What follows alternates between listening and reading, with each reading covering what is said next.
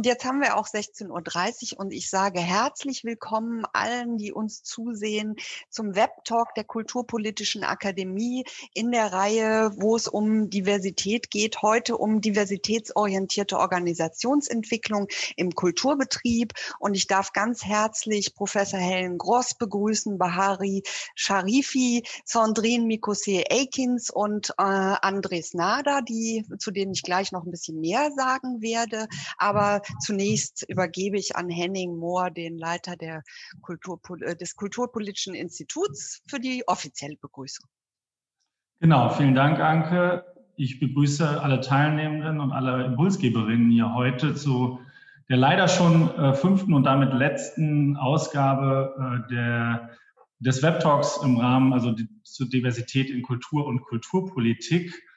Ähm, ich finde, diese Reihe hat sehr eindrucksvoll gezeigt, dass es schon sehr viele tolle Initiativen und Aktivitäten in Bezug auf Diversität in der Kultur gibt, aber wir in dem Feld durchaus noch Aufholbedarf und Nachholbedarf haben und uns in diesem Feld oder mit diesem Feld auch in der nächsten Zeit noch intensiv beschäftigen sollen oder sollten. Und deshalb wollen wir das bei der Kulturpolitischen Gesellschaft auch tun. Wir werden zusätzlich zu dieser Reihe weitere Angebote machen. Wir werden äh, einen Schwerpunkt, einen Schwerpunkt unserer kulturpolitischen Mitteilung machen.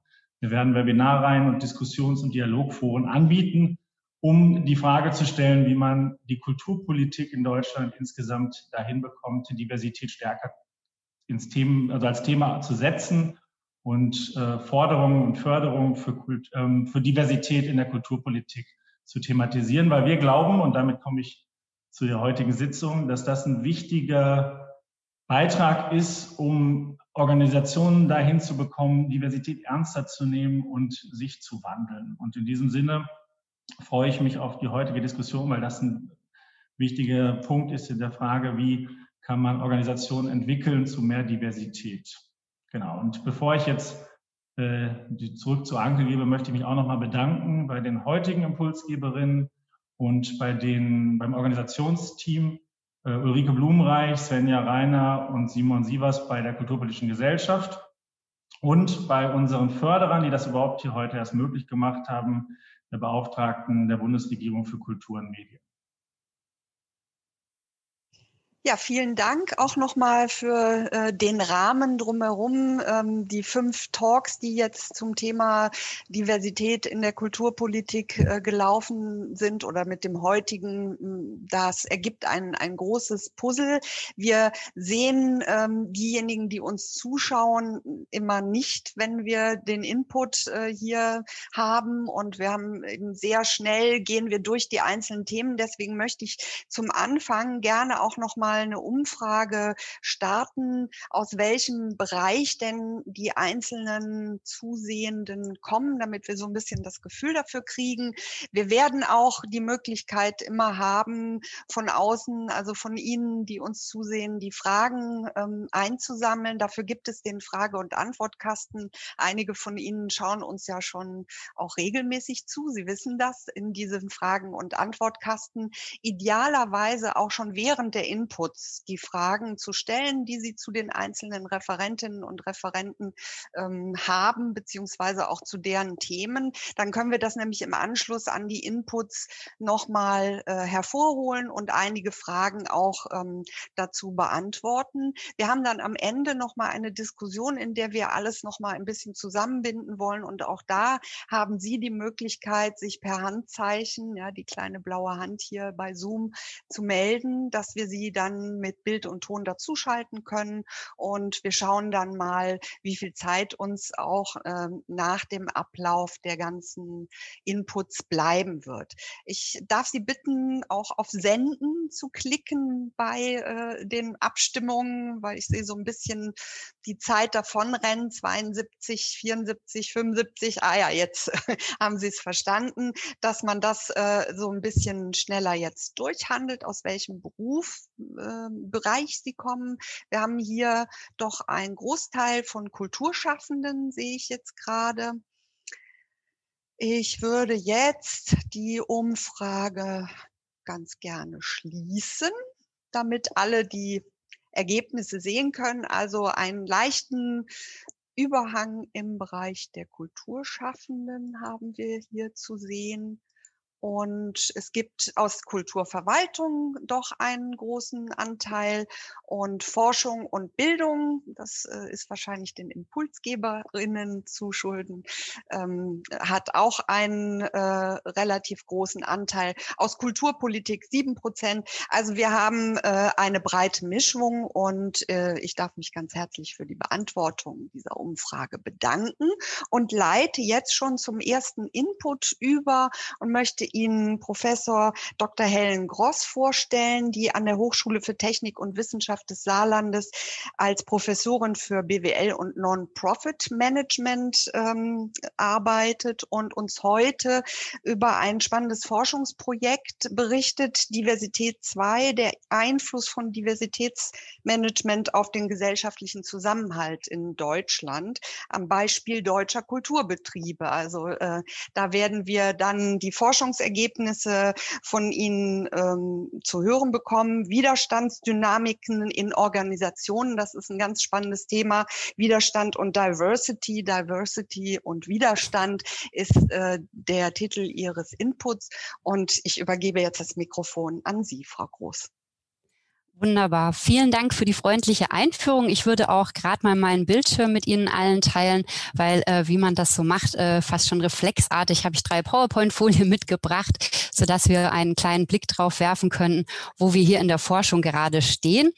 Ja, wie bereits ähm, eingeleitet, beschäftigen wir uns in einem Forschungsprojekt damit, warum denn Diversität im deutschen Kulturbetrieb sich so schwer tut, sich durchzusetzen. Wenn wir mal zurückdenken, wir haben das Konzept Diversität, Diversitäts Management bereits seit 30 Jahren, also seit den 80ern schon, ähm, gibt es das in der Praxis und in der Wissenschaft auch.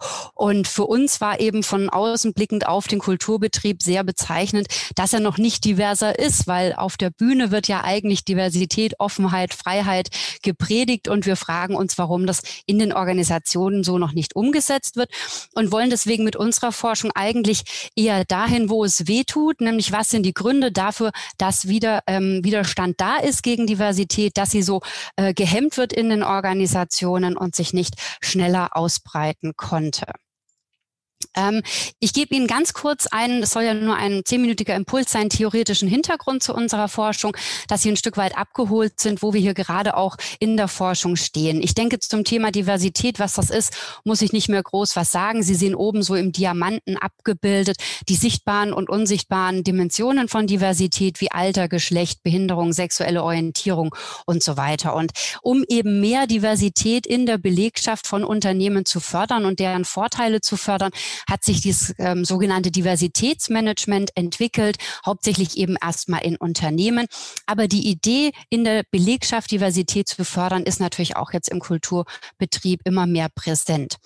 Allerdings mit einer Besonderheit im Kulturbetrieb reden wir hier nicht nur von Personal, das diverser werden sollte, sondern eben auch von den sogenannten vier Ps, nämlich auch ein diverseres Publikum, diversere Partner für die Kulturorganisation und ein diverseres Programm wären wünschenswert. Das Ganze passiert nicht im luftleeren Raum. Ähm, wir gehen davon aus, dass es eben Organisationsstrukturen gibt, ähm, Organisationskulturen und auch eine Organisationsführungsart, die dafür sorgt, dass sich wenig ändert, dass also sich die Ideen, die es für diversere Aufstellung in den vier Ps gäbe, auch nur sehr langsam durchsetzen können. Warum das so ist, ähm, wollten wir herausfinden und haben dafür erstmal, wie man das als Wissenschaftler so macht, in die Literatur geguckt und auch über den Tellerrand, was man da aus anderen Disziplinen bereits weiß, aus den Gender Studies, aus der Sozialpsychologie, der Psychologie, Soziologie und so weiter. Und da gibt es unser Glück ein ganz tolles Übersichtspapier, dieses Jahr erschienen in den Academy of Management Annals. Und die haben insgesamt 232 wissenschaftliche Artikel, 76 Bücher und 14 staatliche Reports und Thinktanks-Reports analysiert und konnten hier einige Praktiken herausarbeiten, warum sich eben ähm, Ungleichheiten in Organisationen so festsetzen und reproduzieren.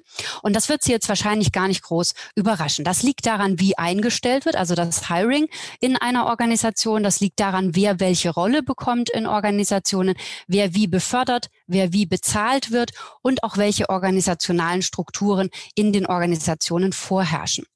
Und warum sich hieran nichts ändert, warum eben zum Beispiel immer derjenige eingestellt wird, der einem selbst irgendwie kulturell ähnlich ist, da identifizieren die Autoren jetzt drei Mythen, die wir sehr spannend finden. Nämlich zum einen den Mythos der Effizienz, dass wir immer noch glauben, und das ist eine falsche Annahme, dass Effizienz steigernde Praktiken auch automatisch zu organisationalem Erfolg führen würden. Also umso effizienter ich bin, umso kompetitiver, umso erfolgreicher bin ich. Und da viele das Gefühl haben, Diversität könnte ein Hinderungsgrund sein und dementsprechend oft Diversität hinten runterfällt. Das zweite ist Meritokratie, ein Prinzip, das eigentlich sich wünscht, dass in einer sozialen Gesellschaft oder einem sozialen System diejenigen in Rollen und Positionen kommen, die dafür auch die besten Fähigkeiten und die beste Leistung mitbringen. Jetzt wird sicher der ein oder andere von Ihnen schmunzeln müssen, dass das in Wirklichkeit nicht so ist und dass wir ähm, keine Organisationen haben oder wenn dann, also ist die mir zumindest noch nicht bekannt, die komplett ein solches meritokratisches System umsetzen kann, sorgt natürlich dafür, dass wir ähm, Leistung oftmals auch als sozialen Zuschreibungsprozess haben und eben Menschen nicht aufgrund ihrer Leistung oder Fähigkeiten befördert werden, sondern vielleicht aufgrund von Alter, sozialer Klassezugehörigkeit, ähm, geschlechtlicher Zugehörigkeit oder ähnlichem. Der letzte Mythos, dem Organisationen hier und die Individuen aufzusitzen scheinen, ist eine positive Globalisierung oder der Glaube an positive Globalisierung ist nicht ganz so anschlussfähig an den Kulturbereich. Deswegen gehe ich da jetzt nur oder erwähne ich ihn nur kurz und gehe dann direkt weiter zu unserem Forschungsprojekt. In Zusammenarbeit mit dem Institut für ähm, Kulturpolitik der Kulturpolitischen Gesellschaft sind wir nämlich eben jetzt dabei herauszuarbeiten, welche diversitätshemmenden Prozesse und Strukturen wir in den deutschen Kulturbetrieben vorfinden. Wir wollen dann im Lauf der Forschung diese herausarbeiten, dafür sensibilisieren, Bewusstsein schaffen und auch Lösungsansätze und Empfehlungen für die Kulturpolitik und die Kulturbetriebe ableiten. Wir erheben in mehreren Wellen. Eine Welle ist bereits abgeschlossen. Da habe ich die vorläufigen Ergebnisse Ergebnisse heute eben auch ähm, aller Kürze mitgebracht.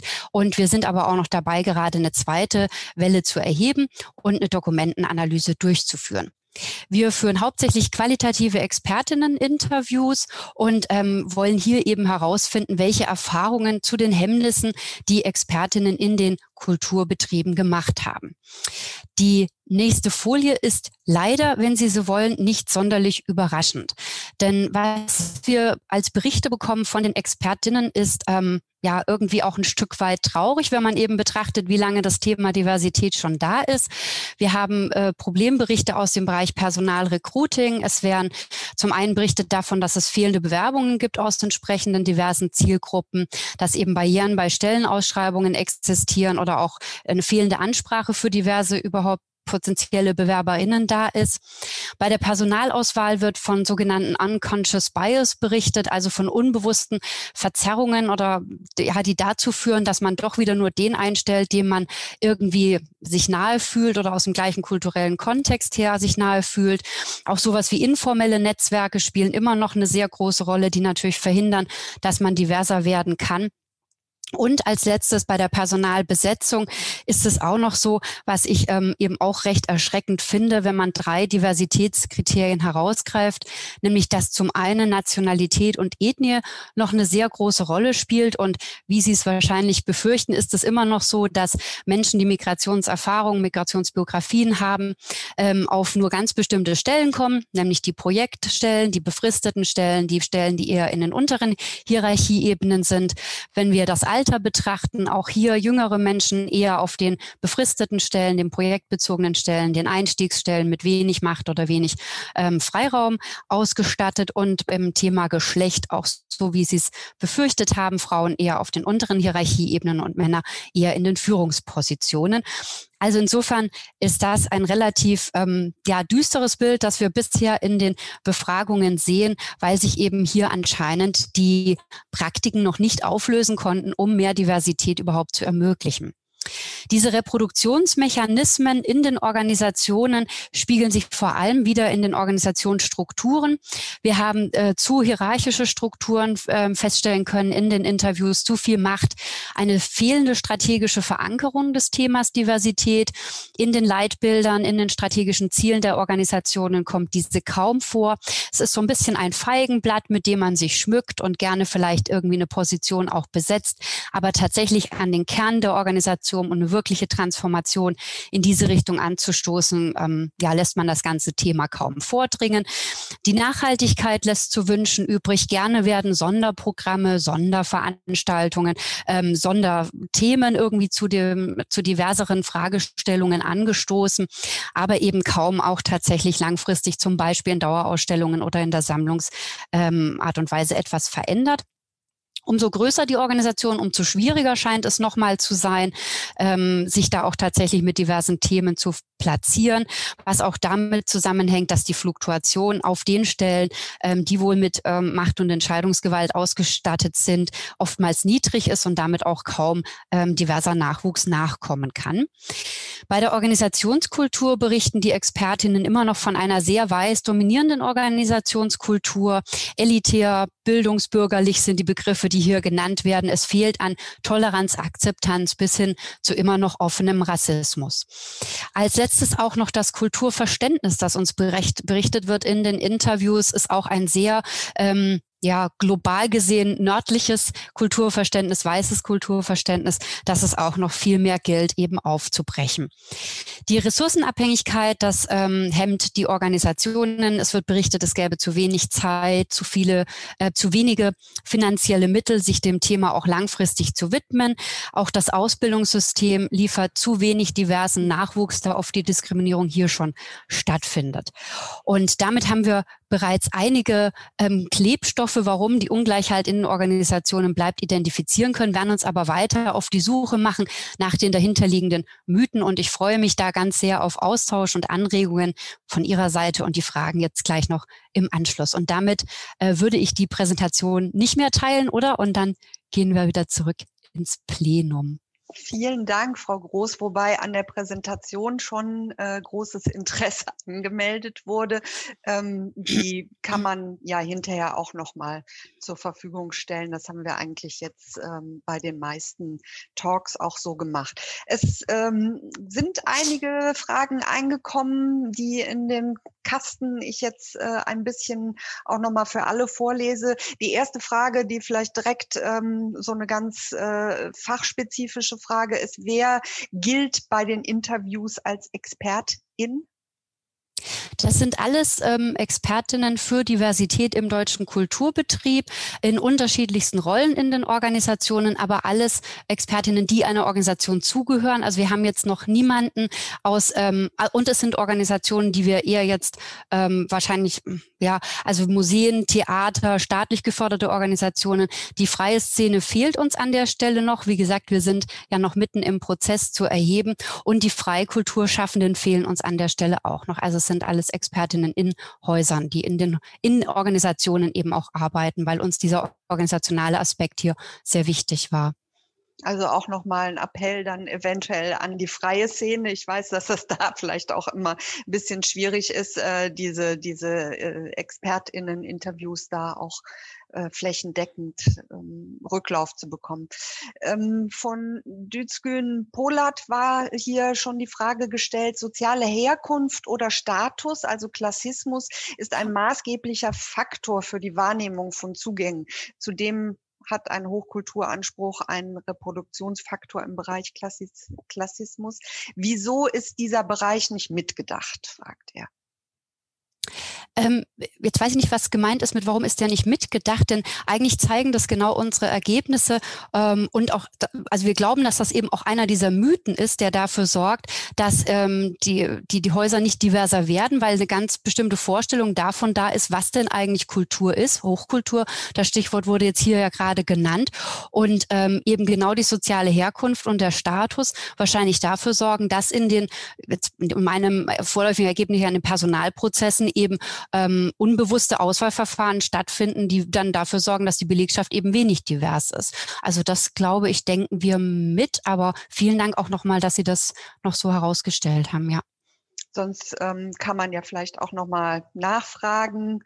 Ähm, und Sie können ja schauen, ob Sie gleich nochmal, ich sehe, da sind so viele Fragen, die wir gar nicht mehr beantworten können, vielleicht da auch nochmal mitnesen. Ich nehme jetzt nochmal eine Frage heraus mit der Bitte um ganz kurze Rückmeldung. Wie gehen die Organisationen damit um, wenn Sie sie mit den Hemmnissen, die Sie eben da evaluiert haben, konfrontieren?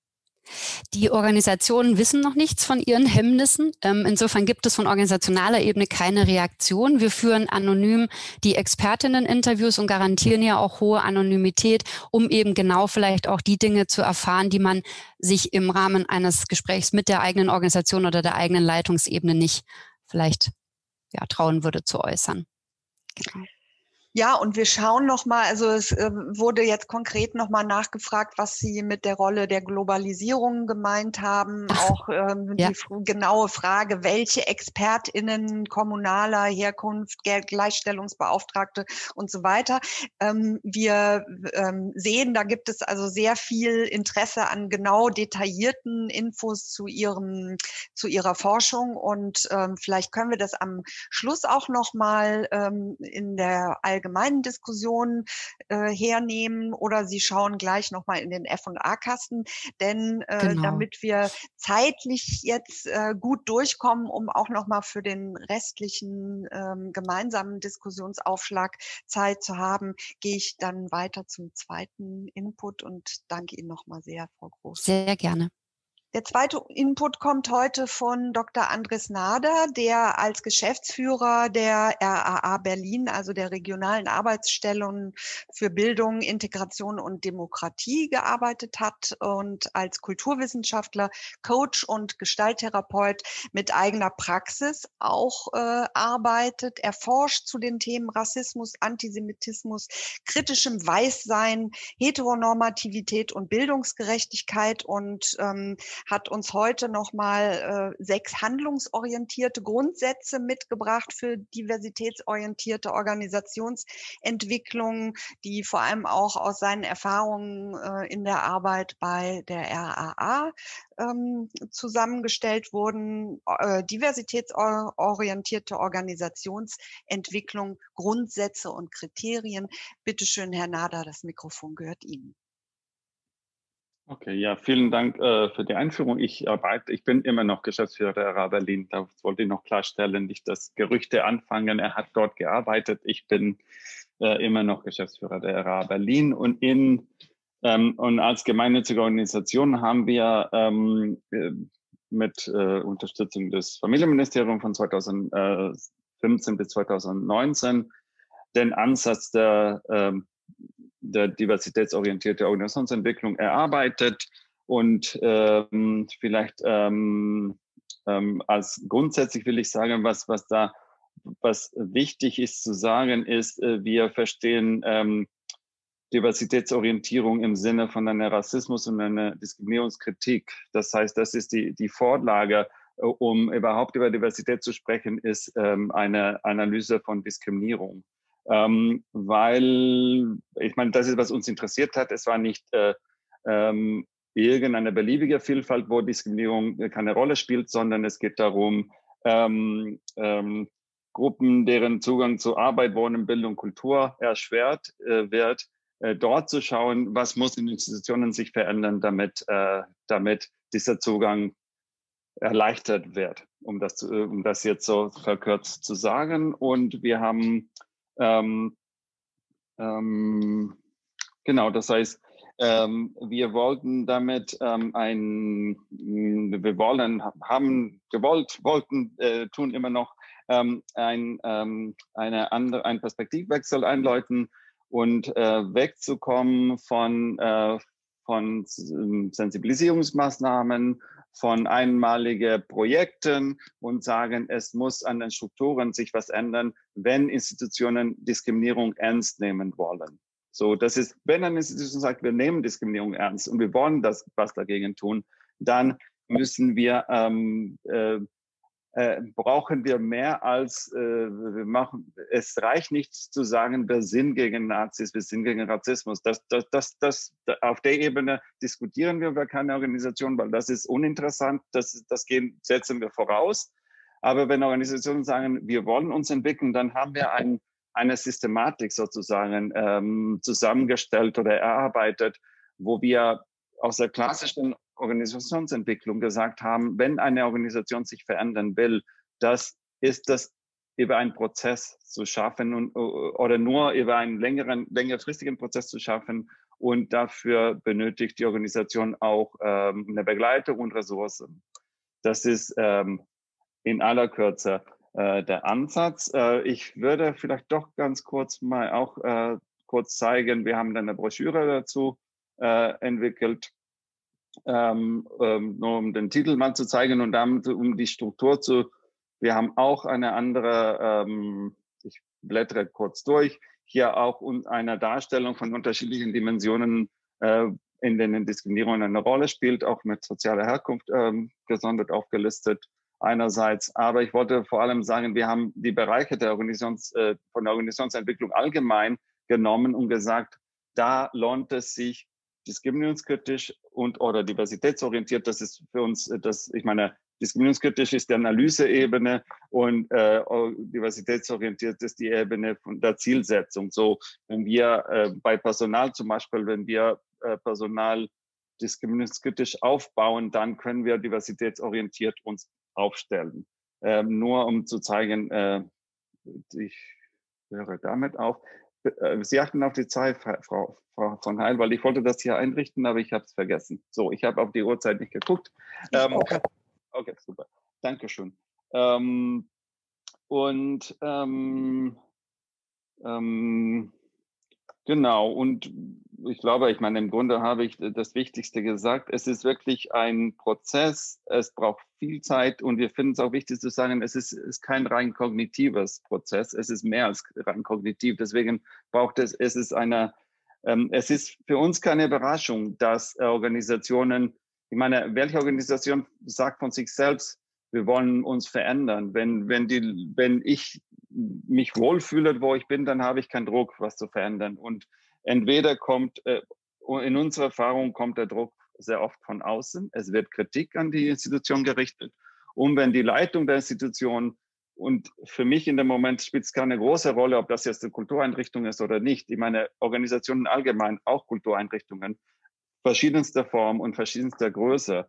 Wenn die Leitung äh, dann sagt, wir wollen was verändert, weil der Druck von außen kommt oder weil die Belegschaft unglücklich ist, dann äh, sind, finden wir, es, bieten wir ein System an, um da, das anzugehen und auch so fokussiert anzugehen. Ich wollte noch eine Sache bei mir wichtig zu sagen. Ich habe sie jetzt, das war das, was ich sagen wollte. Ach so, und wir verstehen das, ehrlich gesagt, als Professionalisierungsprozess. Es gibt, wenn ich professionell, professionell arbeiten will, in egal welchem Bereich, wenn ich professionell arbeiten will in der ähm, heterogenen Gesellschaft, in der wir leben, dann muss ich äh, mich der, der Frage, muss ich mich, mich mit diesem Thema auseinandersetzen. Das ist jetzt meine Meinung, aber das so, wir sehen das eher als, als ein Gebot der, der Professionalität äh, und auch ein, natürlich ein ähm, Gebot der, der Vermeidung von Diskriminierung, was dahinter steckt. Und deswegen haben wir versucht, auch wegzukommen von für uns äh, oder äh, das Diversity Management ist nicht äh, immer diskriminierungskritisch ähm, und deswegen haben, wollten wir auch, haben wir versucht mit dem mit der Verwortung diversitätsorientierte Horizontsentwicklung eine andere äh, Linie zu zu entwickeln und äh, genau. Und, das, und wir haben mit unterschiedlichen Organisationen, auch äh, mit Sandrine und Bahare, in unterschiedlichen Kontexten, in einem, in einem besonderen Kontext äh, gearbeitet. Vielleicht erzählt ihr darüber was, aber wir fanden es auch immer wichtig, äh, es muss von der Organisation als Ganze oder die Leitung muss sagen, wir wollen das und es muss verstanden werden, das ist ein Prozess von Jahren. Und es geht nicht ohne Ressourcen. Ja, man kann gucken, wo, wo wir, wir, können auch unterstützen zu schauen, okay, wo kann man Ressourcen finden? Aber es geht, äh, es ist ein, ein längerer Prozess und es ist äh, und da vielleicht auch wichtig noch, im, besonders für den Kulturbereich, es gibt eine bestimmte Art von von Diversität, von einer internationale kosmopolitische Diversität oder eine, eine innereuropäische von mir aus weiße Elite, die, wo man sagen kann, unsere Institution ist gut aufgestellt, wir sind divers, wir haben ähm, Leute aus England, Holland und äh, Frankreich. Da wird nicht gesagt, das sind äh, weiße Menschen, die, die da jetzt da in der Institution dabei sind. Und da wird, da, da wird man hat der, der Blick versperrt für, für eigentlich Ausschlüsse, die die Organisation produziert. Ich meine, mit dem Ansatz wollen wir die, die Aufmerksamkeit auf die Ausschlüsse äh, bringen. Die Organisationen produzieren nicht, was sie mit Absicht das sich vorgenommen haben, aber weil das in ihrer Praxis so passiert. Und das ist, äh, das ist der Ansatz und ein bisschen auch von der Praxis. Ich glaube, ich glaube, ich würde damit sagen, ähm, ich habe gar nicht geschaut, ob Fragen gekommen sind. Ich würde dann zurück an Sie, Frau von Heil, geben. Ja, vielen Dank, Herr Nader. Das ist natürlich ganz schön, wenn wir das gleich noch mit dem äh, letzten Input äh, verbinden können. Sie, die Sie eben ja ähm, auch Organisationen unterstützen darin, dass man dann vielleicht auch genau noch mal sehen kann, ähm, welche Instrumente greifen wie. Ähm, die, die, die Wege der, der ähm, vielleicht auch ähm, strategischen Ideen haben Sie ja sehr schön so äh, auch aufgezeigt. Ich habe auch nochmal verlinkt, auf Ihrer Seite gibt es ja auch ähm, weiteren Leseinput, den tue ich auch nochmal ähm, zu den anderen Inputs in den Chat hinein, weil es ähm, durchaus ganz gut ist, das auch nochmal gebündelt äh, zu sich, sich ähm, herunterzuladen. Ähm, es ist jetzt ähm, hier, ich schaue noch mal einzelne Fragen. Ah, es kam über YouTube etwas ähm, auch noch mal rein ähm, an, an Frau Groß. Da haben wir noch einige Fragen äh, offen. Ähm, speziell zu Ihrem Forschungsprojekt gab es natürlich äh, sehr viele Fragen, aber ähm, vielleicht können wir auch noch mal auf das, was Herr Nader eben ausgeführt hat, äh, kurz schauen, weil wir dann im ähm, Anschluss auch noch mal alle anderen anderen ähm, Inputs in den Blick nehmen. Die Fragen, die Sie an Herrn Nader speziell auch nochmal zu seinem Vorgehen, auch zu den Möglichkeiten, die bei der RAA angelegt ist, also wo man sagen kann, dass es eben auch ähm, ein, eine regionale Ausrichtung ist, ein Netzwerk ist, ähm, in dem dann auch bestimmte Dinge ähm, ja zur Verfügung gestellt werden? Wie ist aus Ihrer Praxis so die, die Wahrnehmung auch, inwieweit, ich würde das gleich vielleicht auch nochmal das Publikum abfragen, schon eben diversitätssensible Prozesse durchgeführt äh, werden, wer auch auf dem Weg sich macht. Ähm, Sie haben, ja, wir haben darüber geredet, dass es viele strukturelle Hemmnisse auch gibt, aber an welcher Stelle würden Sie sagen, da funktioniert etwas gut, da äh, kann man sagen, in diese Richtung muss es eigentlich weitergehen?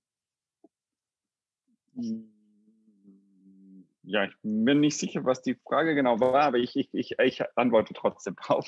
ähm, ähm, ich meine, ich würde äh, sagen, äh, wie, ich meine, das, als ich das kurz äh, gesagt habe, das ist in der Tat so, dass äh, Organisationen nicht ohne irgendeinen Druck äh, such, Hilfe suchen. Natürlich, das ist ja, äh, das wäre auch bei jedem anderen Thema so. Wenn, wenn, es, wenn ich nicht eine Problemwahrnehmung habe, dann werde ich keine Lösung, äh, keine Änderung suchen. Und ein bisschen äh, die, die, eine, eine sensible Sache in, in dies, an, zu diesem Thema ist, dass, dass die Problemwahrnehmung der Organisationen ist nicht unbedingt die Problemwahrnehmung, die ich mit der Brille der diversitätsorientierten Organisationsentwicklung habe. Eine Organisation kann sagen, es gibt Beschwerden über uns. Ja, wir sind nett, wir sind offen, es kommen bestimmte, es bewerben sich Person, äh, bestimmte Gruppen bei uns nicht, aber wir haben nicht das Problem, die anderen haben das Problem. Und dann ist der erste Schritt ähm, eine, äh, das ist ein, ein langsamer ähm, Prozess, der, der Problemwahrnehmung, der Schärfung der Problemwahrnehmung. So erstmal zu sagen, okay, gut, es gibt die Beschwerden, was, was, so wie bewerten wir diese Beschwerden oder diese Vorwürfe, die es gibt und was, äh, was davon trifft etwas in der Organisation und wofür ist die Organisation, ähm, was hat das mit der Organisation zu tun? Nicht immer das auszulagen und sagen, ja, die bewerben sich nicht. Naja, warum bewerben sich bestimmte Gruppen aus bestimmten sozialen Schichten nicht? Warum bewerben sich äh, Rassismus erfahrenen Menschen nicht bei, in ihrer Organisation, obwohl sie bekünden, sie seien offen, weil irgendwas passiert. Und da muss, weil wir ermutigen, da nicht zu sagen, na, die sind irgendwie, sondern zu schauen, okay, was machen wir, welche Signale senden wir und nicht nur Signale, welche Praxen ähm, sprechen für sich und, und sagen, äh, eigentlich, äh, wir wollen bei unter uns bleiben. Äh, so. Ähm, vielleicht das zum Prozess, mhm. äh, um, den, um den Prozess etwas äh, ja, näher ja, es, es, geht ja auch wahrscheinlich immer darum, dass mal äh, auch erstmal das eigene Selbstverständnis so in den Blick genommen wird und dass genau. man vielleicht, sehr oft gesagt, es bringt auch nicht so viel, wenn von außen Leute kommen, Berater und so weiter, aber es hat vielleicht an dieser Stelle manchmal doch Vorteile, wenn man ja. einfach jemanden hat, der einen mal so ein bisschen führt. Ich lese jetzt trotzdem noch mal das vor, was über YouTube reingekommen ist. Da äh, hat nämlich auch äh, der, der künstlerische Leiter des Theater Natur Kulturfestivals ähm, sich als Akteur der freien Szene äh, sozusagen auch Frau Groß angeboten. Hier, wir stehen gerne zur Verfügung. Wir begeben uns derzeit in einen Transformationsprozess. Also dieses, ähm, dass sehr viel im, im Prozesshaften noch ist und dass man ähm, ja eigentlich sagen kann, das Positive ist, wenn jemand erstmal eine Bereitschaft hat, sich auch so ein bisschen, ja, ich will jetzt nicht sagen, auf die Couch zu legen, aber erstmal auch sich so auszubreiten, ähm, dass man da vielleicht auch mal von außen drauf gucken kann. Und äh, das erfordert ja auch ja, einen gewissen Mut zu sagen, wir wissen, dass wir nicht alles perfekt so machen und wir, wir sind bereit, äh, uns da beraten zu lassen. Also wenn ich da direkt sagen darf, finde ich super, äh, freue ich mich drauf, Sie kennenzulernen. Und ähm, einfach Mail an helen.groß.htbsa.de, ansonsten Twitter, LinkedIn, Xing, Facebook, wo auch immer Sie mich finden, freue ich mich auf den Kontakt. Toll. Sehen Sie, das hat ja ge äh, geklappt, dann den Appell an die Freien. Genau. Darf ich noch einen Satz zu dem, zu dem was Sie gerade gesagt haben, äh, Frau von Heil, weil ich, ich finde auch wichtig zu kommunizieren, ähm, auch zu, äh, Organisationen zu entlasten und zu sagen, ihr müsst als Organisation nicht die Expertise haben zum Thema Diskriminierung. Es ist in Ordnung. Ja, ihr seid gegen Diskriminierung. Äh, gegen Diskriminierung sein heißt nicht, ich habe die Expertise. Auch beauftragt sein heißt nicht, ich habe Expertise. Und das zu unterscheiden und dann ist es okay. Wenn, wenn bei egal welcher andere Feld würde ich auch erlauben, dass wenn ich, wenn die Technik nicht funktioniert, dann hole ich einen Techniker. Ich sage nicht, ich, ich weiß schon, wie die Technik funktioniert, wenn ich das nicht weiß. So und und das äh, und ähnlich ist es. Wir arbeiten auch daran, dass es erkannt wird, dass Diskriminierungskritik und Rassismuskritik ein Wissensfeld, ein, ein ernstzunehmendes Wissensfeld ist, wo ich mir auch äh, berechtigte Expertisen zu holen habe. Genau, mhm. so. Vielleicht so weit von dir. Ja, vielen Dank äh, für, für dieses, äh, Herr Nader, äh, eben auch äh, Ihren Blick und Ihre äh, Expertise. Wir binden das gleich dann auch nochmal in der abschließenden Diskussion zusammen. Und es fügt sich jetzt sehr schön, dass wir äh, übergehen zum dritten Input, der eben vielleicht auch nochmal eine neue Perspektive bringt, ähm, der diesmal von zwei InputgeberInnen kommt, nämlich Bahare Sharifi und Sandrine Mikose Akins, ähm, Sandrine Mikosi Akins ist äh, Leiterin des äh, Programms Diversity Arts Culture und ähm, sie berät und begleitet auch die Berliner Kulturverwaltung. Sie ist Kunstwissenschaftlerin, Ku Kuratorin und Equity Managerin und ähm, mit ihr zusammen wird Bahare äh, Sharifi, die als Programmleiterin im Bereich Diversity Arts Culture tätig ist, über ähm, die Konzepte und die äh, Arbeit dieser Beratungsstelle berichten. Ähm, es geht auch hier nochmal um Hindernisse und Fallstricke auf dem Weg zur Öffnung, aber ähm, vielleicht können Sie auch direkt nochmal anbinden an das, was Herr Nader da eben gesagt hat. Und ich ähm, übergebe Ihnen jetzt das Mikrofon, Ihnen beiden für den Input. Ja, ich versuche mich jetzt nicht so viel zu wiederholen, weil, glaube ich, einiges schon gesagt wurde, was auch für uns ähm, relevant ist. Vielleicht vorneweg, ähm, wir teilen uns jetzt diesen Input, weil wir haben bei Diversity Arts Culture verschiedene Bereiche und zwei davon, auf zwei davon werden wir uns heute konzentrieren. Der eine ist die Beratung von Kulturinstitutionen und der andere ist ähm, der Bereich Empowerment, der sich eher an Kulturschaffende richtet, die im Kulturbetrieb Diskriminierungserfahrungen machen und weil das eben jeweils unterschiedliche Menschen sind, die für diese Bereiche zuständig sind, haben wir das jetzt auch ähm, so aufgeteilt.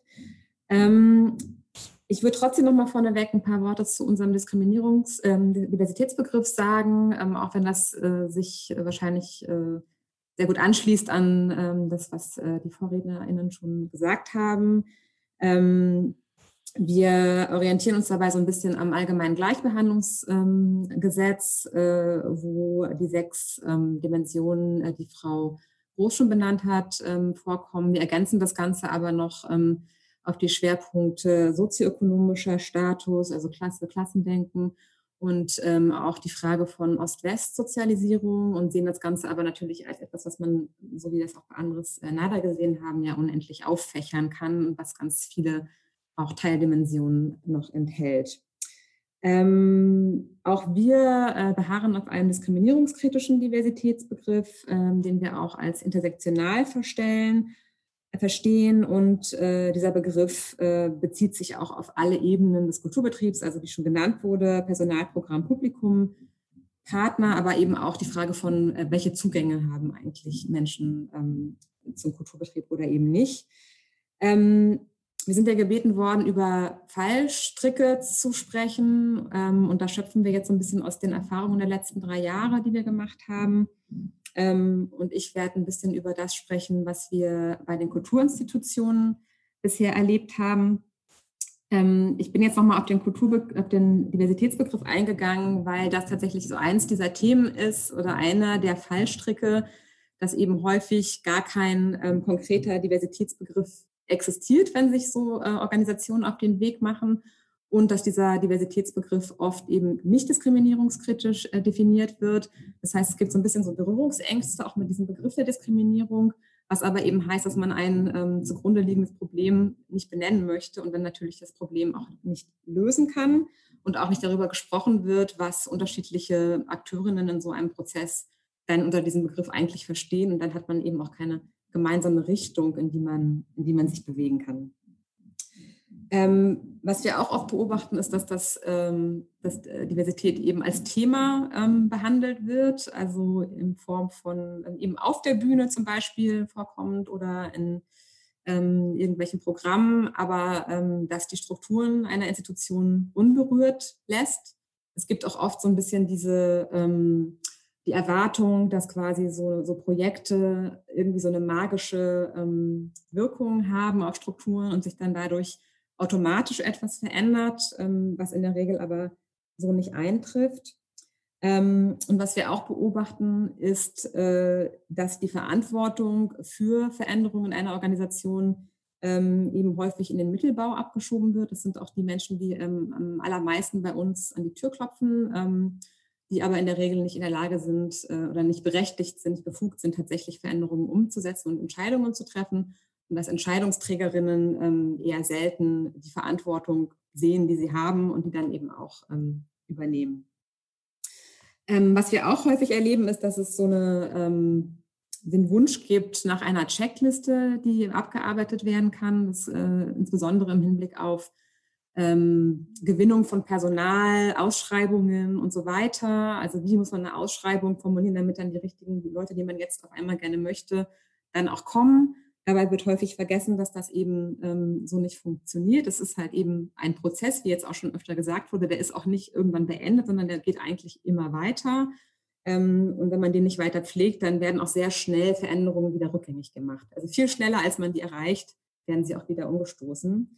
Ähm, und ähm, wenn wir Menschen in eine Institution reinholen, dann müssen wir auch dafür sorgen, dass dann dort auch die Bedingungen vorhanden sind, damit Menschen dort auch ähm, ohne Gewalterfahrungen oder mit wenig Gewalterfahrungen wenigstens arbeiten können. Das ist in der Regel auch nicht gegeben. Deswegen ähm, Menschen, wenn sie dann kommen, auch oft nicht gerne lange bleiben, weil sie einfach schlechte Erfahrungen machen und einfach Diskriminierung wieder erfahren im Kontext ähm, der Organisation. Ähm, das Thema Tokenism schließt da so ein bisschen drauf an, dass man also eben guckt, wer ist dann irgendwo repräsentiert, aber es geht dann wenig darum, welche Entscheidungsgewalt, ähm, mit welchen Befugnissen ähm, Menschen dann ausgestattet sind, sondern darum, dass sie eben da sind und irgendwie die Institutionen irgendwie aussehen lassen. Das genügt aber häufig nicht. Und wir brauchen dann äh, gerade in so einem Prozess, der angefangen wird, auch im Kontext von ähm, Projekten, wo dann plötzlich mit Gruppen zusammengearbeitet wird oder Individuen, die sonst nicht vertreten sind in einer Institution, auch eine gewisse Prophylaxe. Ähm, also wir empfehlen häufig ähm, für solche Kooperationen zum Beispiel eine Supervision mit ähm, anzudenken, auch finanziell, weil wir das immer wieder erleben, dass das nicht gemacht wird und dass es dann zu ganz, ganz schlimmen Konflikten kommt, mit denen vorher keiner gerechnet hat und wo es dann aber keine Möglichkeit gibt, die dann aufzufangen und damit dann Projekte wirklich auch teilweise ähm, daran scheitern, an, an solchen, ähm, in solchen Konflikten.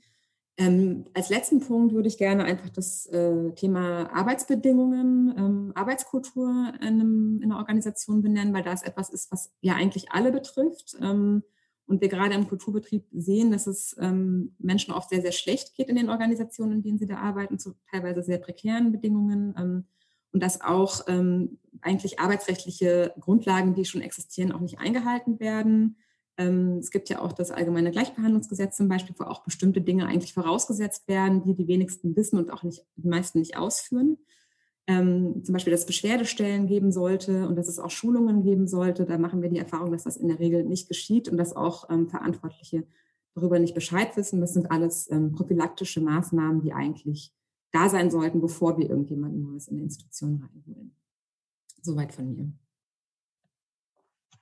Genau, und ähm, ja, was ähm, wir beobachten, ähm, ist tatsächlich, dass ähm, die also der Fokus ähm, in den meisten Fällen ähm, bei Diversitätsentwicklung eigentlich die Öffnung von Institutionen ist. Also da auch ein Stück weit mittlerweile, also zumindest in Berlin, äh, wir das beobachten können, ähm, jetzt auch so ein Ver ähm, Verständnis herrscht, okay, wir ähm, sind relativ homogen aufgestellt. Ähm, wir wollen, wir, wir sind nicht divers genug. Ähm, aber letzten Endes, ähm, was da eigentlich nicht mitgedacht wird, ist tatsächlich die ähm, Stärkung von ähm, KulturakteurInnen, ähm, weil faktisch ähm, Diskriminierung immer zu Benachteiligung führt, äh, die natürlich auch ähm, massive Auswirkungen hat. Ähm, wir arbeiten mit dem Begriff des äh, Empowerments. Da stehen wir nicht alleine da, sondern das, da greifen wir auf äh, die ähm, lang, langjährige ähm, Arbeit ähm, und das Wissen von marginalisierten Communities ähm, zurück, äh, die äh, eben mit, ähm, ja, mit ähm, dem Begriff des, des Empowerments arbeiten. Der Begriff kommt aus dem Englischen und wurde äh, Mitte des ähm, 20. Jahrhunderts ähm, unter anderem äh, durch die US-amerikanische Bürgerrechtsbewegung, äh, aber auch äh, antikolonialen Bewegungen, soziale Bewegungen im globalen Süden, ähm, ja, quasi hervorgebracht, geprägt. Ähm, und letzten Endes geht es darum, ähm, Personen und Gruppen, ähm, die gesellschaftlich benachteiligt sind, ähm, also eben erschwerte Zugänge haben äh, zu gesellschaftlichen ähm, Ressourcen und Infrastrukturen, zu ähm, zu stärken. Ähm, genau, für den ähm, auf juristischer Ebene, wenn wir da nochmal genauer schauen, ähm, meine Kollegin hat ja das allgemeine Gleichbehandlungsgesetz ähm, ähm, ähm, äh, aufgerufen, ähm, finden wir auch da ähm, Handlungsspielräume und zwar ähm, in, unter den Paragraphen 5 positive Maßnahmen ähm, womit reingeschrieben ist, dass es zulässig ist, ähm, gezielte, geeignete und angemessene Maßnahmen ähm, ja, durchzuführen, ähm, um bestehende Nachteile, die durch Diskriminierung entstanden sind, auszugleichen.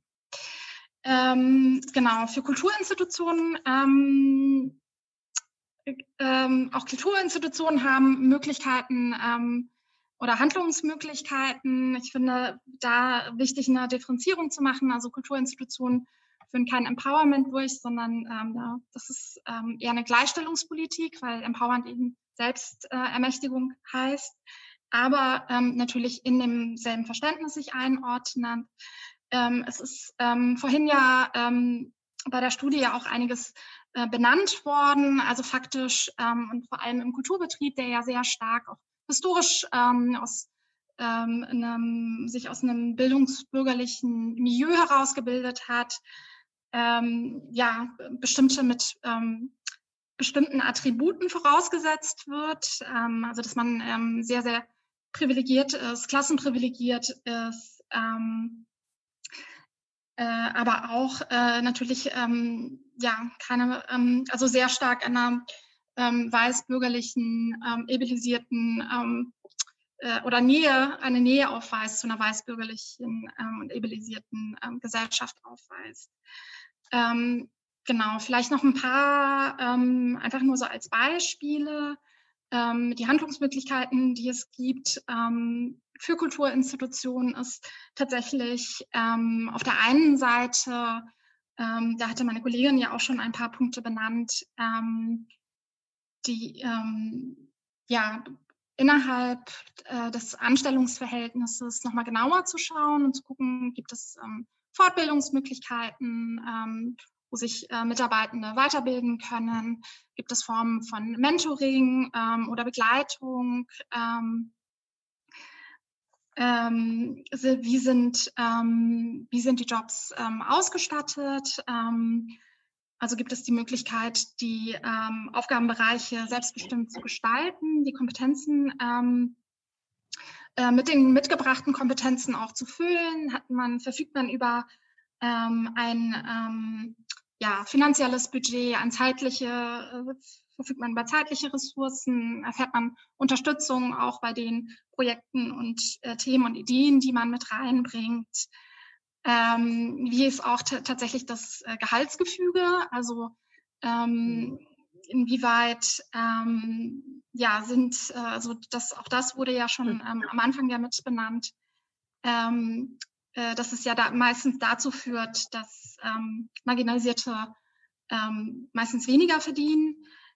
Gibt es da Möglichkeiten, da auch eine ja, faire Vergütungen zu finden. Ähm, genau. Ich weiß nicht, wie wir in der Zeit sind. Also ich hatte ja, ich äh, hatte mich schon mal geräuspert. ähm, wir haben hier jetzt auch so ein paar Fragen, wo wir dann vielleicht, wir können das ja auch gleich noch mal in der abschließenden Diskussion. Wir hätten jetzt äh, noch mal so 19 Minuten erstmal, dass wir noch mal kurz ähm, drauf schauen, wer ganz gezielt etwas ähm, jetzt zu dem Input. Vielen Dank, Frau Mikose Akins und Frau äh, Sharifi, für auch den Einblick. Wir sehen, das Thema ist einfach wahnsinnig komplex. Ich greife jetzt mal aus dem F&A-Kasten etwas hervor, wo äh, ich denke, Sie auch was dazu sagen können, aber wo wir das gleich auch noch mal allgemein besprechen können. Wie kann man Kollegen davon überzeugen? Dass es wichtig ist, divers zu werden. Also Sie haben das ja schon gesagt, eben so eine Checkliste und, und irgendwie an einer gezielten Stelle zu sagen, hier, den einen überzeugen wir, das kann es ja wahrscheinlich nicht sein, sondern es sind eben die strukturellen Veränderungen, die wichtig sind. Dürfen, sollen ja, wir an der Stelle? Ach so, äh, das war jetzt, äh, also es, wir können die Zeit, die jetzt gezielt äh, auf den Input eben Hindernisse und Fallstricke, ähm, ich schaue mal, was da jetzt noch kommt. Wir lassen das mal so ineinander übergehen. Frau Groß, wenn Sie jetzt spezifisch dazu äh, was antworten wollen, können Sie das gerne tun, sonst sind die anderen auch nochmal eingeladen. Ja, ich fand jetzt die Frage danach, wie überzeuge ich meine Kolleginnen, die stellen sich ja sämtliche Diversitätsexpertinnen in den Häusern auch, die versuchen mehr Diversität in ihre Häuser zu tragen. Und ich finde ja, ein ganz wichtiger Punkt ist, gerade im deutschen Kulturbetrieb, wenn wir ja viele staatlich geförderte Organisationen haben, sollten die ja auch in der Lage sein, eine immer diversere Gesellschaft abzubilden und eben nicht ähm, sich zurückziehen auf Positionen, die so eigentlich in der Gesellschaft gar nicht mehr wiedergespiegelt werden. Und das, denke ich, könnte ein Argument Moment sein. Ähm, wir haben leider auch eben, was heißt leider, aber wir haben auch die Berichte von den Expertinnen im Zweifelsfall, wenn sie mit solchen Argumenten nicht weiterkommen, zieht halt immer so, ja, ihr erschließt euch doch damit auch eine neue Publikumsgruppe. Das ist jetzt sicher nicht mein Lieblingsargument, aber das kommt, wird eben, also so jetzt unsere Erfahrung auch dann gebracht, um für die Diversität zu werben. Mhm. Ähm, ich ich habe jetzt noch mal spezifisch ähm, von YouTube was äh, hier rüber zu tragen, wo es nämlich ganz gezielt auch ähm, um das Programm Diversity Arts Culture geht, das ja ein Berliner Programm ist ähm, und äh, ob Sie auch Akteurinnen, Akteure außerhalb Berlins beraten würden. Ähm, ich würde auch ganz kurz was zu der ersten Frage sagen. Ah, okay, ähm, ja. Weil ähm, wir tatsächlich mit diesem Überzeugungsansatz äh, gar nicht so, so wahnsinnig viel arbeiten. Also wir arbeiten tatsächlich stärker mit den Institutionen, wo wir das Gefühl haben, da ist wirklich irgendwie eine kritische Masse und da wollen auch genügend Menschen eine Veränderung und vor allen Dingen Menschen, die Entscheidungen treffen können, wollen dann eine Veränderung. Und dass ansonsten einfach sehr viel ähm, Ressourcen und Zeit sind, die man da verliert. Ähm, aber wenn es gar nicht anders geht, dann ähm, finde ich, ist das AGG als Grundlage eine ganz gute Argumentationsgrundlage, weil das einfach ein Gesetz ist, was in der Regel auch diejenigen ähm, aufhorchen lässt, die eigentlich äh, nicht so gerne was mit dem Thema zu tun haben wollen, ähm, weil dann natürlich irgendwie immer so ein bisschen mitschwingt, dass es ansonsten Sanktionen gibt. Ähm, und da gibt es auch ja eben die Auflage, ähm, Weiterbildungen zu machen, regelmäßig für die Mitarbeitenden. Und da kann man eben auch ganz gut das Thema Diversität in Institutionen mit reintragen. Ähm, zu der zweiten Frage. Ähm, also wir bekommen sehr, sehr viele Anfragen von überall aus Deutschland, weil es einfach keine andere Stelle gibt bisher ähm, wie unsere. Und ähm, in, ja, wir machen das schon öfter mal, dass wir dann auch andere Institutionen beraten, die außerhalb von Berlin ähm, sich befinden, wenn wir das mit unseren Kapazitäten irgendwie abdecken können. Das ist natürlich eigentlich nicht unser Auftrag, aber wir, ähm, ja, weil wir das wichtig finden, machen wir das also oft dann trotzdem. Oder wir verweisen an andere Personen, die das machen können. Das ist ja, also ich habe ja auch schon einiges verlinkt, auch an, an weiterführenden Materialien, mit denen man sich dann ähm, auch noch ein bisschen selber schon mal äh, kundig machen kann. Herr Nader, Sie wollten auch noch was sagen? Na, auch zu den zwei ja. Fragen, äh, auch wie, wie Sondrin gerade gesagt hat, ähm, äh, das ist bedingt äh, wichtig oder das ist bedingt äh, zielführend, die eine Kollegin zu überzeugen, aber ein anderes äh, jenseits von äh, oder ja jenseits vom AGG Argumente ähm, gibt es auch, ähm, würde ich mache mich dafür stark zu sagen, ähm, eigentlich soll ein Entwicklungsprozess von dieser Sorte von Vorteil sein für die Organisation, nicht von Nachteil. So, und das ist, weil das ist oft die, die, die Befürchtung, ah, es ist, wird schwieriger für uns, wenn jetzt sich was verändert. Ja, ein Veränderungsprozess ist schwierig, aber, aber das, das Ziel ist, dass ich langfristig besser arbeiten kann und ein angenehmeres Klima habe und ein, ein Klima, wo, wo, äh, wo unterschiedliche Menschen sich gut fühlen können und gut arbeiten können und dass ich so auch das Argument, ich erreiche ein besseres Publikum und so, das sind für mich äh, gute Argumente. Argumente. Ich meine, es soll von Vorteil für die Organisation sein, sonst ist irgendwas äh, komisch da. Ich meine, und, und das Rechtliche ist, ist ein, einer der vielen Argumenten. Genau. Wir sind ja jetzt schon mittendrin in unserer ähm, in unserer Abschlussdiskussion. Ähm, und wir hatten noch eine zweite Umfrage auch geplant, weil wir gerne wissen wollten, wer denn äh, hier von den Zusehenden aus einer Institution vielleicht sagen kann oder aus dem Umfeld, äh, es werden schon Diversitätsprozesse in Gang gesetzt, es äh, gibt Projekte und so weiter. Ich starte die Umfrage mal, ähm, damit wir dann vielleicht auch noch mal für die abschließende Diskussion, für die wir jetzt noch ein bisschen Zeit hätten, ähm, so eine Einschätzung haben. Ja, was, äh, was wird da äh, gemacht? Ähm, was wird vielleicht nicht gemacht? Wo fehlt es? Ich äh, lese auch gerne nochmal äh, Bemerkungen aus dem F&A-Kasten vor, wo es dann äh, eben auch um Kulturpolitik geht. Und wir sind ja heute hier auch äh, in dem Zusammenhang. Ähm, Henning Mohr hat sich auch eingeschaltet.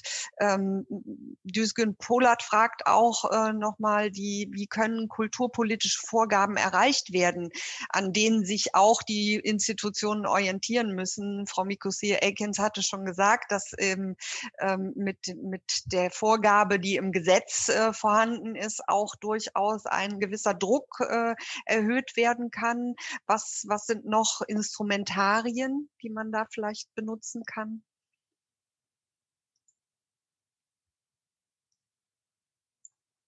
Oder wie, wie können die kulturpolitischen ähm, Bedingungen da auch nochmal ähm, mehr Rückenwind entstehen? Vielleicht Henning, Henning Moore. Ja, es ist ja immer eine schwierige Frage, weil da kommt man immer so ein bisschen in diese Diskussion über die Autonomie, künstlerische Freiheit und Ähm, deshalb gelingt es uns immer so schwierig, da ähm, Vorgaben reinzuziehen. Ich glaube allerdings schon, dass äh, man sagen kann und dass es auch erlaubt sein muss, äh, wenn man Kulturorganisationen fördert, an diese Förderung spezifische Bedingungen zu äh, koppeln, die auch kontrolliert werden.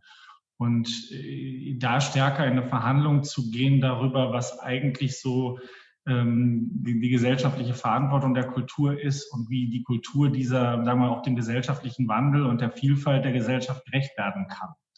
Und das muss dann tatsächlich zwischen der Verwaltung, der Politik und den Organisationen ausgehandelt werden und überprüft werden. Und dafür brauchen wir allerdings qualitative Kenn also Kennzahlen ja nicht qualitative Daten oder, oder qualitatives Material. Und da tun wir uns auch noch schwer. Das ist etwas, wo wir, wo wir uns noch ähm, mit beschäftigen müssen, um das auch mal zu definieren, welche Vorgaben eigentlich an Kultur oder Kulturorganisationen im Kontext einer Förderung gestellt werden müssten.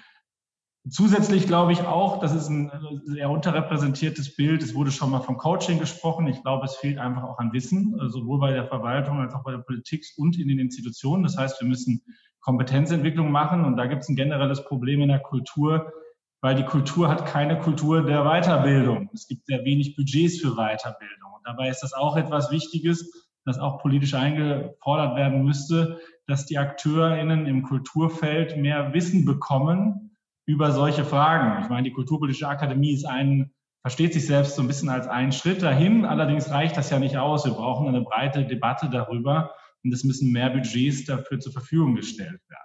Mhm. Und ich denke auch, das ist halt, also Diversity Arts Culture ist für mich ein schönes Beispiel dafür, wie man kulturpolitisch dazu beitragen kann, durch ein Intermediär Impulse zu setzen. Die Zukunftsakademie NRW war ein solcher, war ein weiteres solches landesbezogenes Beispiel es muss mehr intermediäre Organisationen geben, die Kulturorganisationen dabei unterstützen.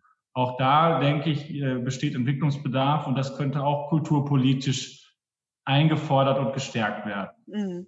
Also ich ähm, sage nochmal an alle Zuschauenden, ähm, vergessen Sie nicht den Senden-Button zu drücken, weil noch nicht alle hier abgestimmt haben, damit wir gleich mal gucken, wer hat tatsächlich schon was umsetzen können. Ich sehe jetzt, ähm, Sie kennen das ähm, oder wenn nicht, dann sage ich es nochmal. Sie haben die Möglichkeit, mit Bild und Ton auch zugeschaltet zu werden und die Diskussion auch ähm, mit zu begleiten mit Ihrem Input, Ihrer Frage. Ich habe eben ganz kurz ein blaues Händchen aufploppen sehen. Ich weiß nicht, ob der Simon Sievers das ähm, jetzt mal äh, machen kann. Wer eben uns ähm, begleiten will und äh, auch mit Bild und Ton zugeschaltet werden will, der kann das jetzt kurz kundtun. Ich gebe mal die Resultate frei. Es haben nicht alle äh, abgestimmt, weil sie wahrscheinlich dann auch gar nicht ähm, in dem Thema etwas ähm, jetzt antworten konnten, aber immerhin so pari pari äh, 21 Prozent haben auf äh, Projektbasis äh, schon etwas umsetzen können. Projektbasis ist typisch ähm, im Programm was geändert, ähm, im Personal ganz wenig, acht Prozent und auf struktureller Ebene dann doch wieder 19 Prozent äh, oder noch gar nicht, haben auch 19 Prozent geantwortet. Da ist noch nichts. Also interessant, so auf struktureller Ebene ist schon schon viel passiert, aber dann bis ins Personal ist es dann eventuell noch nicht äh, durchgedrungen. Annette Jagler, wunderbar. Äh, du hast auch schon mal, äh, vielleicht genau, Frau Scharifi, wollen Sie da kurz drauf antworten? Mhm. Ja, genau. Ich wollte auch noch mal kurz sagen, also was wir in den letzten paar Monaten erlebt haben, natürlich ähm, ist das äh, eine extreme und unschöne Situation, äh, die wir gerade global erleben, aber wir haben gesehen, wie schnell ähm, äh, Konzepte entwickelt wurden, ähm, Hygienekonzepte ähm, und wie schnell ähm, man sich umstellen konnte, wie schnell Begrifflichkeiten ähm, sich angeeignet werden konnten, ähm, um auch mit der neuen Situation äh, zurechtzukommen und ähm, auch äh, klar, also es ist tatsächlich ähm, und leider ähm, also es, es, es braucht so ein bisschen irgendwie ähm, ja so den Druck von außen und den Druck von oben und ähm, letzten Endes ist es auch ein Stück weit, also die Kulturpolitik ähm, muss sich auch an einem gewissen Punkt da auch entscheiden. Ähm, es gab im vergangenen Jahr ja die Studie von Thomas Schmidt, äh, was ähm, und ähm, sehr, sehr viele ähm, offene Briefe, also aus dem Theaterbereich erleben wir das ja sehr, sehr viele offene Briefe, die von äh, unhaltbaren Zuständen an Theater ähm, äh, ja, an Theater, also deutschsprachigen Theatern ja über Deutschland ja hinaus äh, berichten. Ähm, und ähm, tatsächlich äh, da ja auch sich die Frage stellt, also inwieweit ähm, werden ähm, Deutschland hat sich äh, zu einer Antidiskriminierungs- ähm, Praxis verpflichtet, ähm, global, also auf UN-Ebene, auch im Grundgesetz, ähm, im Arbeitsverhältnis und äh, wie da ähm, operiert wird. So. Mhm. Also ähm, ich glaube, Annette Jagler ähm, Du hast das auch schon mal eben in, in dem F&A-Kasten geschrieben, dass eben Ziel- und Leistungsvereinbarungen getroffen werden müssen, dass das beschleunigt werden muss. Vielleicht auch noch mal aus deiner Sicht, was du uns hier aufs Podium mitbringen willst, auch noch mal an, ja, vielleicht politischen Druck. Genau. Also ich denke, wir sind ja hier eben bei der kulturpolitischen Gesellschaft und ich denke, das, was äh, Frau Scharifi gerade gesagt hat, ne, es braucht auch Druck von außen auf die Organisationen, auf die Kulturbetriebe und das Außen ist aufgrund der hohen Fördersummen ja in großen Teilen eben die Kulturpolitik vieler Institutionen. Wenn ich ne, 70, 80 Prozent meiner Kosten sozusagen äh, die, als Förderung durch die öffentliche Hand oder weil ich ein öffentlicher Betrieb bin, bekomme, dann ist das eine wesentliche Stellschraube, wo sozusagen auch Veränderungsdruck überhaupt aufgebaut werden kann. Und ich denke, da, äh, Henning hat richtig gesagt, ne, es ist immer die Frage zwischen Freiheit der Kunst ähm, und wie weit kann ich eingreifen. Aber ich glaube, oft sozusagen, das ist ja auf den nicht künstlerischen Ebenen, nämlich das Wie miteinander arbeitens und nicht das Was entwickeln und was an Kunst produzieren, sondern das Wie miteinander arbeiten, finde ich das legitim. Und ich denke, das wäre eine wichtige Diskussion, innerhalb und außerhalb der kulturpolitischen Gesellschaft zu führen, ähm, das klar zu machen. Und es gibt ja tatsächlich, so wie Frau Scharifi gesagt hat, ne, ähm, wir haben die UN-Konvention, wir haben äh, das allgemeine Gleichstellungsgesetz, also dieser Rahmen, um auch politisch handeln zu können äh, seitens der Fördergeldgeber, ist ja da. Mhm. Also ich äh, lese auch noch mal äh, genau. Es gibt diesen Rahmen. Es gibt ja auch Netzwerke, weil im äh, Frage- und Antwortkasten habe ich jetzt beim Überfliegen eben äh, zwei Dinge gefunden, die ganz konkret noch mal, wie, wo kann man sich ausbilden, wo kann man sich fortbilden. Henning Mohr hat das eben gesagt. Diese Weiterbildungskultur ist vielleicht innerhalb der Institutionen gar nicht so gegeben, wie sie sein sollte, aber vielleicht eben auch bei vielen Freien, bei vielen Leuten, die sagen, ich möchte in dem Bereich mich einbringen und ich möchte da Wissen haben. Ähm, da kann man sicherlich auch über äh, ihre ähm, Seiten eben bei äh, Diversity Arts Culture oder RAA auch viel Input finden. Ähm, ganz äh, entscheidend fand ich auch nochmal die Frage, wo kann man sich denn austauschen? Frau Sharifi, Sie hatten das, glaube ich, gesagt, auch mit dieser Supervision, ja, wie wichtig das ist, dass eben auch vielleicht Leute, die in dem Bereich arbeiten, die brauchen auch einen Ort, wo sie sich, ich glaube, hier wurde das so geschrieben, so entladen können. Ja, vielleicht eben auch da, ähm, welche Möglichkeiten sehen Sie oder welchen Tipp würden Sie da geben, wo sich anzuschließen? Oder auch Herr Nader, so als direkt gehen Sie mal dahin und schließen sich mit denen zusammen.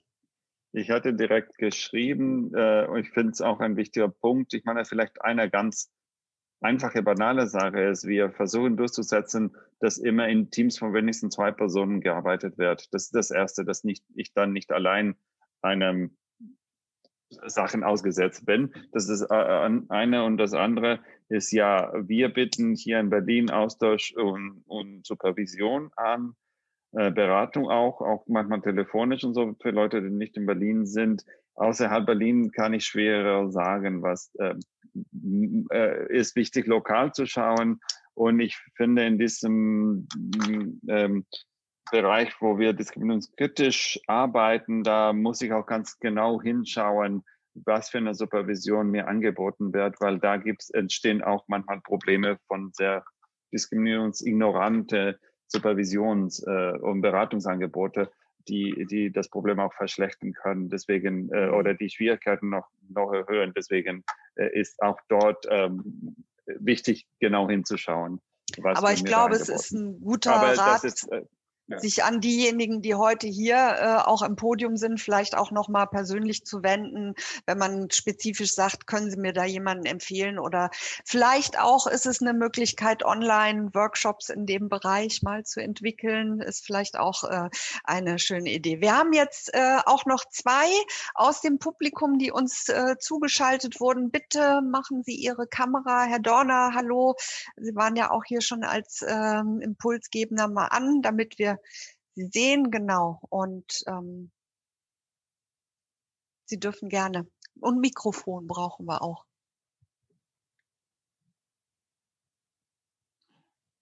Herr Dorner, Mikrofon? Können Sie das Mikrofon eben anmachen? Jetzt aber. Ja, ähm, hallo. Sagte, hallo, grüße. Ich sagte gerade, ich wollte die äh, Gelegenheit beim Schopf packen, um mich wahrscheinlich äh, stellvertretend auch für alle äh, Impulsgeberinnen mal zu bedanken für die Organisation bei der Kulturpolitischen Gesellschaft.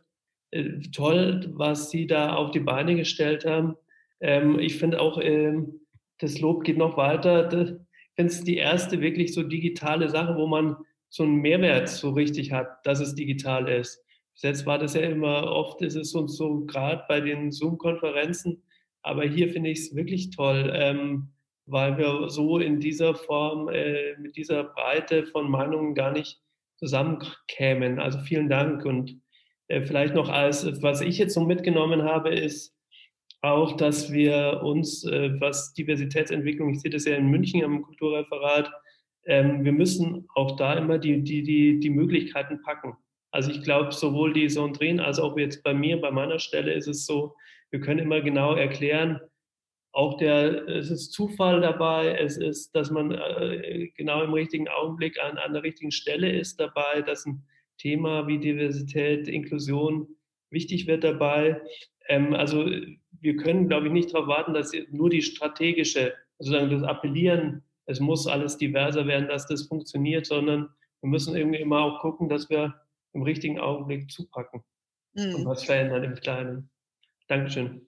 Also ich sag mal stellvertretend auch Henning Mohr kann das ja gleich auch nochmal sagen. Vielen Dank. Das ist eben auch, was wir jetzt all die Zeit erlebt haben, auch an positiver Rückmeldung, auch wenn wir, und ich überziehe heute ein bisschen länger noch, sehr schlaglichtartig das alles beleuchten. Es ist ja so ein wahnsinnig komplexes Thema. Auch ähm, das Thema Diversität haben wir natürlich auch schwerpunktmäßig aus dem ähm, Blickwinkel auch der äh, Diversität im Zusammenhang mit Migration. Ähm, gesehen. Wir hätten auch noch viel mehr mit äh, auch den ganzen Inputgeberinnen und Gebern über äh, Inklusion auch noch mal stärker ähm, das in den Fokus nehmen müssen. Ähm, man schafft in der Stunde nicht so viel. Ich will noch mal aus dem Frage- und Antwortkasten etwas ähm, mit reingeben. Ähm, da wird eben dann deutlich, wie unterschiedlich auch die Rahmenbedingungen sind, dass es auch noch mal gefragt wird, was kann man denn im kleinstädtischen und ländlichen Raum machen, weil das ist natürlich, sind völlig neue Bedingungen, wenn man sowas sieht, äh, im Gegensatz zu dem, was in Berlin möglich ist. Ja, das, äh, da hat jeder seinen neuen Rahmen. Frau Groß, ich habe gesehen, Sie nickten gerade, haben Sie da spontan auch, ähm, weil das immer wieder auch gekommen ist. Ja, toll, wir gucken in die großen Städte, aber was machen wir hier im ländlichen Raum? Ja, ich nickte und lächelte, weil ich die Frage kenne. Also die hört man dann immer wieder bei dem Thema so ein bisschen. Aber ich finde eigentlich äh, den Unterschied gar nicht so groß zwischen städtisch und ländlichen Raum. Vielleicht gibt es jetzt in den ländlicheren Regionen kein Diversity Arts Culture, aber es gibt garantiert Vielfalt in den Menschen vor Ort und in den Akteurinnen, die sich einbringen können in einer Bürgerbühne oder in der Organisation der Sammlung oder in einem Kultur- und Kunstverein. Deswegen ähm, äh, glaube ich, ist der Unterschied äh, auf den ersten Blick nur so groß. Und wenn man sich ein bisschen ähm, damit beschäftigt, welche Möglichkeiten es für Umsetzung von Diversität in Strukturen und Prozessen, Programmen, Personal und so weiter gibt, ist er vielleicht gar nicht mehr so groß. Und dann ähm, kann ich nur Lust machen und Laune machen, das Thema trotzdem auch anzugehen, egal in welchem Kontext die gerade Kultur schaffen. Mhm. Annette, wolltest du auch noch mal was sagen? Also ich ähm, meine Erfahrungen sind da ein bisschen anders. Ich habe äh, ein ganzes Jahr in dem Trafo-Projekt Kulturentwicklung im ländlichen Raum gearbeitet. Ähm, also die Möglichkeiten, sich äh, zu beteiligen, äh, ja, sind da, aber die Unterstützungsstrukturen sind noch weniger da als äh, im großstädtischen Kontext. Und äh, das, denke ich, wäre auch nochmal, Trafo, das Programm ist ja auch ein Stiftungsprogramm, äh, auch das, denke ich, wäre nochmal äh, ein Thema ähm, für Stiftungsprogramme, äh, da erstmal sozusagen Unterstützung zu leisten, äh, Strukturen äh, irgendwie oder Best Practice zu etablieren und zu gucken, natürlich immer mit dem Problem, wie wird es dann nachher, ne, wie kriegt man es ähm, institutionalisiert. Mhm. Also das Thema Best Practice tauchte auch hier in ähm, unseren Fragen sehr oft auf und auch nochmal verbunden die Bitte und äh, da sind, glaube ich, alle ReferentInnen äh, auch einverstanden, dass man Kontakte ähm, weitergibt, dass da auch nochmal eben der Kontakt zu Ihnen aufgenommen werden kann. Also gibt es Best Practice in Europa, Quoten? Äh, wie schätzen Sie die Vorbildungsfunktion angloamerikanischer Kultur? Kulturpolitik ein. Also man merkt, da geht es in ganz viele Richtungen. Henning, du wolltest auch noch mal was. Äh, äh ich habe gerade gesehen, dass wir schon relativ fortgeschritten sind in der ja, Zeit. Ja, Deswegen habe ich gedacht, bevor ich jetzt da eine große Diskussion starte, wollte lediglich dazu sagen, dass es mit der Unterstützungsstrukturen der, äh, im ländlichen Raum, dass das nicht das einzige Argument ist. Manchmal ist die Nähe die die Akteurinnen zueinander haben, dann wieder ein Vorteil. Und das kommt immer ein bisschen auf die Akteurskonstellation vor Ort an. Aber wie gesagt, das müssen wir jetzt nicht ausdiskutieren, Annette, da können wir ja nochmal in anderem Zusammenhang drüber sprechen. Ich habe gedacht, weil, letztes Mal war es auch so dicht, die Diskussion. Ich gebe heute, Frau Scharifi wollte auch noch was sagen, heute ein bisschen drauf, weil wir das Thema abschließen. Aber ähm, und es sind eben auch noch fast alle Zuschauende da. Deswegen sagen Sie ruhig auch noch mal was aus Ihrer Sicht. Und dann machen wir aber, glaube ich, auch gleich dicht. Mhm. Ähm, Genau, also äh, ich glaube, im letzten halben Jahr haben wir ja ähm, oder haben sehr viele äh, sich ja auch sehr stark online umgestellt und plötzlich sind auch andere Dinge möglich, was man vorher nicht dachte. Also es gibt ja viele jetzt Online-Formate, ähm, ähm, die auch eine ähm, Fortbildung und Weiterbildungsmöglichkeiten selbst ähm, für vielleicht ländliche Gegenden bietet.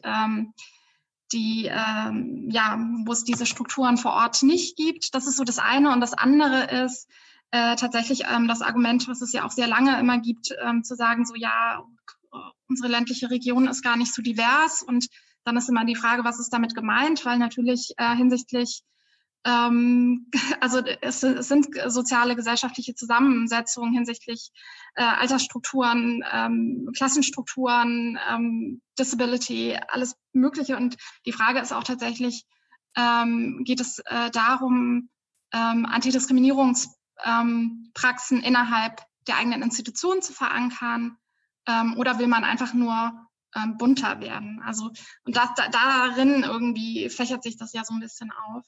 Mhm. Ähm, genau, ich glaube, meine Kollegin wollte da auch noch eine kurze Ergänzung machen.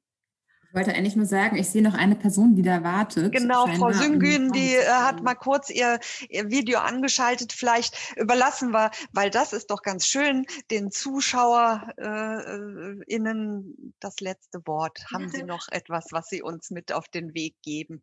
Ja, voll die Ehre. Dankeschön erstmal nochmal für die Gelegenheit, dass das hier noch zu. Also ich wollte gerne einen Appell nochmal ähm, und auch nochmal auf eine Dringlichkeit hinweisen, auf der, aus der Perspektive einer Künstlerin. Ähm, und zwar, ähm, das ist halt kein nice to have, weil diese Arbeit der diversitätsorientierten Organisationsöffnung, die liefern wir immer mit. Das ist immer so eine Zusatzarbeit, die immer als Free Work mitgeliefert wird.